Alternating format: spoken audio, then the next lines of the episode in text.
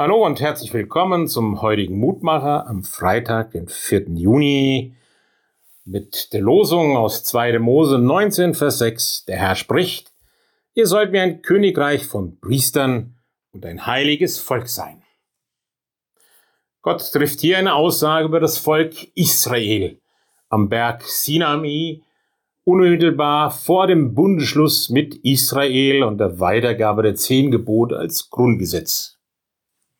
Wobei der Begriff Volk zu diesem Zeitpunkt in der Geschichte Israels eher eine schmeichelhafte Umschreibung einer großen Schar davon gelaufener Sklaven aus Ägypten ist. Aber Gott sieht mehr.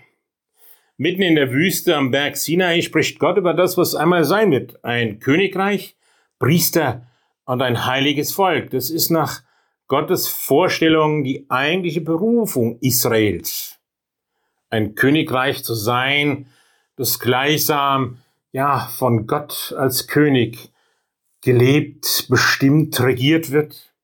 Ein Volk der Priesterschaft, das das weitergibt, was Gottes Frieden ausmacht, was Glaube und Hoffnung ausmacht. Ein heiliges Volk, das in Verbindung mit dem heiligen Gott lebt und existiert. Und angesichts dieses Verses frage ich mich heute, welche Berufung hat Gott über meinem Leben ausgesprochen oder über ihrem? Könnte sein, dass Gott weit mehr vorhat als das, was im Moment meine Lebenswirklichkeit ausmacht? Deshalb die Frage, lebe ich in dieser Berufung?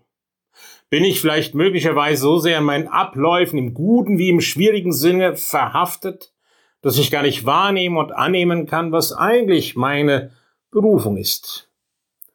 Der schlesische Liederdichter Angelus Silesius hat einmal treffend formuliert, Gott, weil er so groß ist, gibt am liebst große Gaben, ach, dass wir Armen nur so kleine Herzen haben.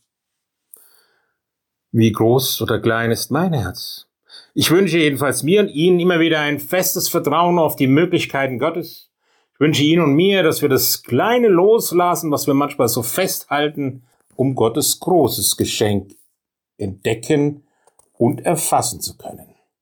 In diesem Sinne wünsche ich Ihnen einen gesegneten Tag, dass Sie in allem das große Geschenk der Güte und Gegenwart Gottes entdecken können. Es grüßt Sie, Ihr Roland Friedrich Pfarrer.